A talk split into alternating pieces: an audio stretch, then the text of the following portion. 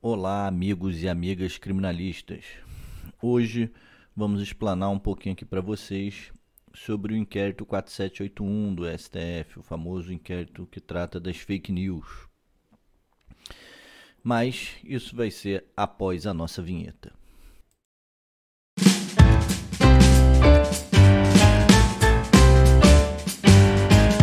Está no ar Criminal Lawyer, o podcast do advogado criminalista. Então, meus amigos, o problema todo relacionado a esse inquérito das fake news, antes de a gente iniciar nas absurdas irregularidades que infelizmente a Suprema Corte Constitucional Brasileira cometeu, a gente tem que voltar um pouquinho no tempo, é, estudando processo penal, para se lembrar que existe uma questão maior é, que trata dos sistemas processuais, né, os sistemas processuais penais. Então, é, a gente tem que ter uma ideia de que o sistema adotado aqui pelo Brasil, aqui sempre houve uma tradição da civil law. A nossa tradição brasileira é a civil law, tá? assim como França e demais países. Alguns outros países têm uma tradição da common law. E se a gente pegar os maiores estudiosos internacionais sobre o tema, não adianta pegar os manuais, infelizmente os manuais, é, salvo raríssimas exceções aqui no Brasil, eles batem na tecla que a jurisprudência bateu a partir de 1988, que o artigo 129.1 da Constituição determinou que o sistema era o acusatório aqui no Brasil, eu discordo disso é, efusivamente, veementemente, irritantemente, o nome que vocês quiserem dar. Mais tarde a gente vai falar um pouquinho sobre isso. Mas a tradição é, brasileira da civil law, se a gente pegar esses livros internacionais, esses estudos mais aprofundados que a gente tem aqui no Brasil também, tá? É, a gente vai entender que a tradição da civil law ela é ligada a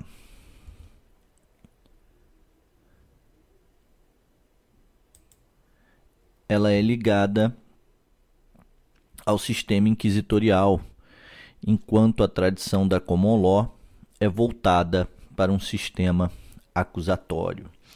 Então, o primeiro ponto que a gente entender, e aí a minha discordância, desde 1988, com que eu acho que é uma falácia de dizer que a gente tem o um sistema acusatório em virtude do artigo 129, inciso 1 da Constituição.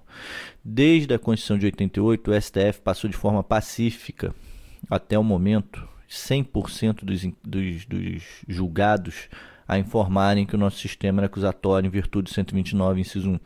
E milhões de manuais de direito resolveram fazer essa mesma afirmação e por que, que você discorda disso, Gustavo? Simples, meus amigos. O nome já diz sistema processual.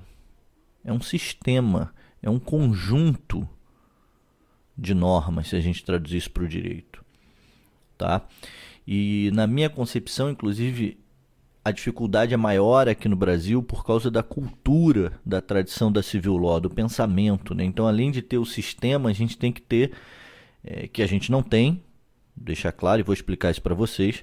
Além da gente ter esse sistema, a gente relacionado ao sistema acusatório, né, esse conjunto de normas que poderiam delimitar um sistema acusatório, é, a gente precisa mudar a cultura jurídica do país, o pensamento daqueles que atuam nos meios jurídicos. Né? O juiz ele tem que entender que ele não tem uma atitude na persecução penal. Ele é afastado disso. Né? O juiz ele tem que entender que ele julga definitivamente com o que está nos autos. Ah, mas isso tem nos manuais. É, mas o pensamento, a cultura jurídica não é essa. Nossa cultura jurídica é arraigada lá na tradição da civil law sabe? Naquela questão que o juiz ele não era imparcial. Vê o 156. O 156 faculta o juiz de ofício correr atrás de prova.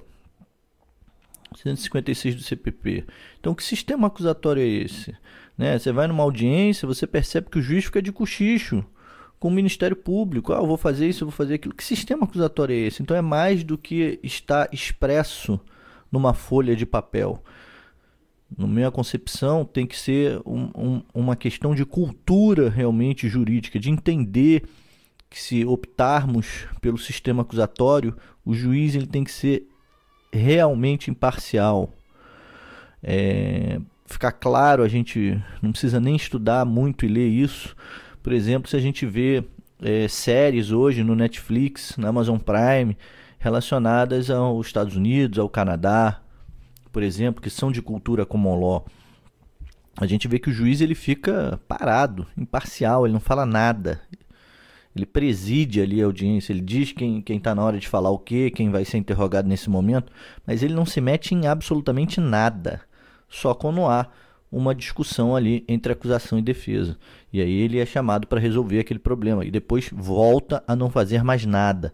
Esse é o juiz imparcial, esse é o juiz da common law, esse é o juiz do sistema acusatorial.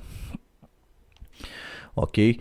Então, é, a gente pegando aí um estudo mais aprofundado entre as tradições da civil law e da common law, a gente vai ver que a questão da imparcialidade do juiz e da igualdade das partes é muito diferente no sistema acusatorial para o sistema inquisitorial, para o sistema, sistema inquisitório.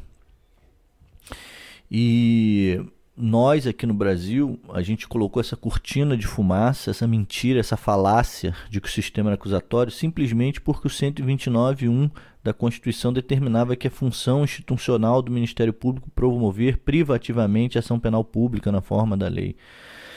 E a gente sabe que é, juiz, conforme eu falei para os senhores, continua a produzir prova no artigo 156 se vocês fizerem um estudo aí rápido, abrirem o código no seu computador, né, e colocar aí no Código de Processo Penal Ctrl F e colocar de ofício, você vai ver que aparece milhões de artigos onde o juiz pode agir de ofício e no sistema acusatório o juiz jamais age de ofício.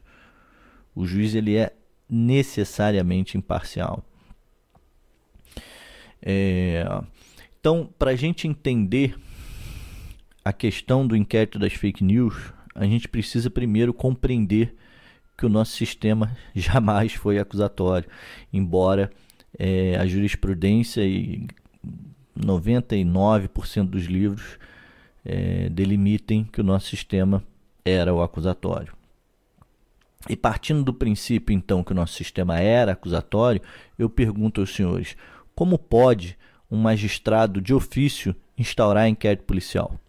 Ué, a função de persecução penal, né, que é ingressar em juízo com uma ação, que é a investigação, ela compete à acusação, ao Ministério Público. Então, o juiz não tem como participar da persecução penal. Se ele fizer isso, ele deixa de ser imparcial. Acho que isso fica muito claro inclusive nas decisões que a gente tem visto do inquérito de fake news. É, até o momento, é, salvo posicionamento em contrário, eu, eu não vi nenhuma delimitação de fake news. Não vi. E aí eu pergunto aos senhores: existe o crime nomeado com nome em iures de fake news? Então eu considero que quando ele fala de inquérito de fake news, para investigar fake news, eu considero que são crimes contra a honra que foram praticados. Mas cadê no inquérito, por exemplo, esses, esses crimes contra honras delimitados? Né? Cadê é, a informação que contra o jornalista XYZ, que teve mandado de busca e apreensão, na casa dele, que foram bloqueadas as suas redes sociais, cadê a postagem dele de crime contra a honra do STF? A gente precisa saber, a gente precisa ver. Não estou dizendo que não tenha, estou dizendo que a gente precisa ver, já que, já que o inquérito, é, de acordo com o ministro Celso de Mello, não é mais sigiloso, o que vai de encontro, inclusive, o próprio artigo do CPP. Né? Mas dessa forma, esse inquérito ele foi é, instaurado pelo presidente da corte, o ministro Dias Toffoli, de ofício, o que por si só já é um absurdo. E para piorar o absurdo, naquele sentimento que a gente está vivendo num sistema completamente inquisitorial e na Idade Média, ele determinou, vou repetir, ele determinou que o relator fosse o ministro Alexandre de Moraes. Né? E aí vem outra questão interessantíssima. O nosso Código de Processo Penal, quando ele trata de, de competência, ele esclarece que existe a competência pela distribuição. Isso é o mais básico que qualquer aluno de direito conhece. Né? Quando eu tenho mais de um juiz competente, eu consigo determinar que qual deles será o competente através de um livre sorteio, através de uma distribuição, chamada distribuição. Né? Por que, que existe isso? Por que, que existe a distribuição? Nada mais é do que a expressão do princípio da impessoalidade. Né? O princípio da impessoalidade na distribuição ele se caracteriza por esse sorteio nos autos. Para quê? Para justamente para eu não direcionar para algum juiz específico. Ele é quase que um corolário do princípio do juiz natural, né, que é uma garantia inafastável da imparcialidade do julgador. Ou seja, eu já estou afirmando de antemão que esta pessoa, esse magistrado, que está à frente de investigações, que em tese não poderia não participar de investigação, né, para ser imparcial, ele foi determinado, não houve um sorteio, ou seja, é o descaramento que a coisa não é, não é imparcial. Né? Então, esses dois absurdos assim já tocam de, de cara nas nossas garantias constitucionais e já me deixam assim perplexo com o que foi feito e a omissão dos demais ministros que até agora não se pronunciam. Quando se pronunciam é para defender o ministro Alexandre de Moraes. Né? Então eu fico assim perplexo como estão as coisas sendo invertidas. Né? Os pontos é, nevrálgicos e necessários dessa questão ninguém comenta. Né? Então, é, recapitulando, né? num sistema acusatório, o juiz tem que ser imparcial, ele não participa de investigação, obviamente, né? porque se ele julga, ele não pode ser a pessoa que vai investigar, a pessoa que vai é, acusar, a pessoa que vai defender. Ao contrário, isso é característica do sistema inquisitorial. O sistema acusatório ele há uma divisão, dentre outras características, né? há uma divisão clara entre quem, quem investiga e acusa, quem julga e quem defende. E isso a gente não consegue visualizar, infelizmente, no inquérito 4781 do STF. Pois bem, meus amigos, então além dessas é, arbitrariedades, ilegalidades e inconstitucionalidades desse inquérito logo no seu nascedouro, né, é, a gente observa também é, a manipulação do discurso, né, o absurdo relacionado a esse artigo 43 se não me falha a memória, é o 43 do Regimento Interno da Suprema Corte, onde eles se balizaram para, é, para instaurar esse inquérito policial. Né? O artigo 43 ele tem duas condições. A primeira é que determina a instauração de inquérito pelo Supremo quando, e aí eu quero deixar claro isso, quando é a primeira condicionante do artigo 43, né, quando efetivamente o crime ocorrer nas dependências do Supremo Tribunal Federal. E mais, tem mais uma condicionante somada a essa primeira, né, que o investigado tenha foro por prerrogativa de função. Ou seja, o investigado tem que ser competência do STF é, é, por foro prerrogativa de função o investigado. E aí eu pergunto para os senhores: os investigados têm foro prerrogativo de função? A gente viu aqui recentemente esses 29 mandados de busca e apreensão, a maioria, salvo melhor juízo, não tinha foro prerrogativo de função. Existiam uns deputados lá no meio, mas tinham várias outras pessoas que não tinham foro prerrogativo de função. Número 2. Esse artigo do regimento interno, e aí a manipulação do discurso, né, ele é para quando ocorre crime dentro do Supremo Tribunal Federal, para a polícia do Supremo Tribunal Federal investigar, independentemente da Polícia Federal. Isso aí é uma investigação interna que, por exemplo, a polícia do Senado pode realizar, a polícia da Câmara pode realizar, tem no regimento interno deles a mesma situação. Não é um inquérito policial normal né, onde vai para a Polícia Federal. Tá? Então tem essas condicionantes. E mesmo assim eu tenho meu pé atrás, porque o sistema é acusatório, se eles falam que o sistema é acusatório, né, qualquer Veja bem, vou repetir para ficar claro. Qualquer qualquer artigo tá, do regimento interno do Supremo Tribunal Federal que vincule a atuação de persecução penal para ministros do Supremo é claramente inconstitucional se eu afirmo que o sistema é acusatório. Então, ainda que diga, não, mas está aqui o, o regimento interno determina que eu posso. Beleza, mas ele é inconstitucional. Ele não devia ter sido recepcionado desde 88. Então não vem com essa historinha do ministro Alexandre de Moraes de vir falar, olha, pode gritar o que quiser, quem quem como ele declarou numa entrevista, né? Quem interpreta o regimento do Supremo é o próprio Supremo. Bom, então eu estou declarando com todas as letras o que? É, estamos numa ditadura do Judiciário. Porque quem decide é o próprio Supremo, independente se ele está decidindo de acordo com a Constituição ou de acordo com interesses alheios à Constituição, que é o me parece que é o que aconteceu nesse, nessa instauração desse inquérito das fake news. Tá?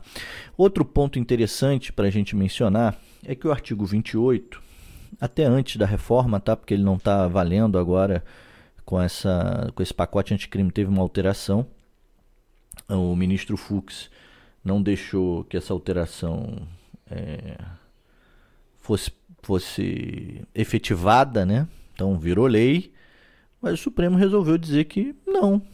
Poder Legislativo, o problema é seu, não vai valer isso aqui não. Por quanto tempo? O tempo determinado, até eu resolver decidir. Né? Então já é outro problema. Mas é, ele determina no 28 que o juiz ele apenas exerceria a fiscalização do princípio da obrigatoriedade da ação penal. Então, quando o Ministério Público, por exemplo, pede um arquivamento, né, e o juiz discorda das razões do MP para, para o arquivamento, ele remete ao procurador-geral por quê? Porque ele está apenas fazendo ali a fiscalização do princípio da obrigatoriedade. Não gostei aqui desse fundamento, não. Estou achando estranho. Vou remeter ao procurador-geral. Agora, se o procurador-geral concordar com aquele fundamento e mandar arquivar, o juiz não tem o que fazer. Ele é obrigado a arquivar, porque a competência, pelo 129.1, né? É, compete privativamente ao Ministério Público decidir sobre a, pena, sobre a ação penal. O Ministério Público é que tem a opinião delicti, a opinião do delito. Ele é que decide se vai ter ação ou se não vai ter ação. Pois bem, a procuradora à época, geral, Raquel Dodge, fez um parecer informando todas essas irregularidades tá? e determinou o arquivamento desse inquérito policial né, que é um, é, um, é um problema, inclusive que os manuais falam errado. Ah, o Ministério Público requeriu o arquivamento. Não, o Ministério Público determina o arquivamento, promove o arquivamento. Compete a ele, não compete ao juiz. Tá? E aí ela requeriu o arquivamento, pontuou todas essas irregularidades e requeriu o arquivamento. Inclusive mencionou que o Ministério Público não ia considerar nenhum elemento de convicção de prova de natureza cautelar produzida por, essa, por esse inquérito ilegal né, para formar sua opinião de delito. Portanto, a consequência deveria ser o arquivamento e todas as decisões automaticamente seriam prejudicadas, tomadas nesse inquérito. Até então, obviamente, seguindo a lei, né, a legislação, a Constituição, a legislação federal, que é o Código de Processo Penal, a jurisprudência pacífica do STF era que quando o procurador-geral determina o arquivamento, o inquérito é arquivado. O que, que aconteceu nesse caso, meus amigos? Não foi ministro Alexandre de Moraes deu um despacho ignorando a petição da Procuradora-Geral e continua realizando as investigações. Né? Ele, à frente das investigações, ele determinou quem seriam os delegados, ele determina é, é, o que, que os delegados vão fazer. É um, é um realmente, eu acho que ele deveria largar o Supremo e virar promotor de justiça. Se é essa a função que ele quer ter. Né? E o que me causa espécie é o silêncio dos demais ministros quanto a isso. Todos calados. Ninguém se manifesta. Então a omissão nesse aspecto, na minha concepção, é uma atuação de que concordam com esse inquérito ilegal. Ou seja, as máscaras estão caindo e estamos vendo quem realmente respeita a Constituição ou não. O órgão máximo do Poder Judiciário brasileiro, que a Constituição determina que é o guardião da Constituição, ignora. Em vez de guardar, em vez de ser é, a última trincheira, como a gente gosta de falar da Constituição, como era antigamente, não. Simplesmente ignora a Constituição. Faz o que quer. Né? Então, a gente está hoje no momento em que esse inquérito que está arquivado é completamente irregular. Ele, num Estado democrático de direito, em 2020, ele é mantido, mesmo arquivado, ele é mantido, tá? E a Corte Suprema acumula ali a função de vítima, titular da ação penal, porque está exercendo a persecução penal, e juiz do caso. Como é que pode? E aí eu pergunto aos senhores, para que tudo isso? Se o Ministério Público já determinou o arquivamento e sem ele não tem ação penal, eles vão realizar a denúncia, que é a peça inaugural da ação penal, os próprios ministros, para fechar com chave de ouro, ele investigou, ele denunciou e ele julgou. Acho que seria interessante, né? Meus amigos, é lamentável o que estamos vendo hoje no Supremo. E, infelizmente, a comunidade jurídica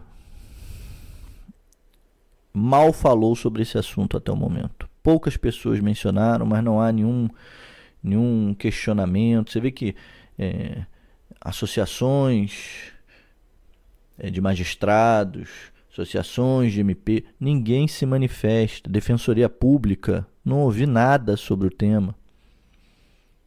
Parece que estamos todos passivos ou assustados vendo essas ilegalidades cometidas pela Corte Constitucional que deveria defender justamente a população dos excessos dos estados. Mas a quem a gente recorre? Quando quem deveria nos defender comete os excessos. Até a próxima, meus amigos.